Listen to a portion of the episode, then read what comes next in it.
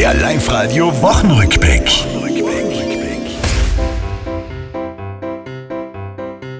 In Schwarz, da fiel der Startschuss für die große Impfaktion.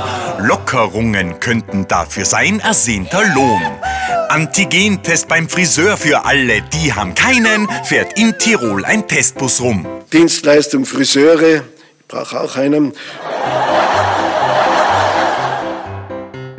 Regeln der Gesellschaft sind für Frauen eine Plag. Deshalb gab's so wie Montag wieder den Weltfrauentag. Doch Gleichberechtigung kann funktionieren in unseren Landen, wie bei diesem netten Paar. 80 Prozent putze ich und 20 Prozent schafft sie dabei an. Bleiben wir bei der Wahrheit, halbe halbe. Einverstanden. Am Berg Isel haben Vandalen den Hofer angeschmiert und Raser werden in Zukunft bei uns härter abkassiert.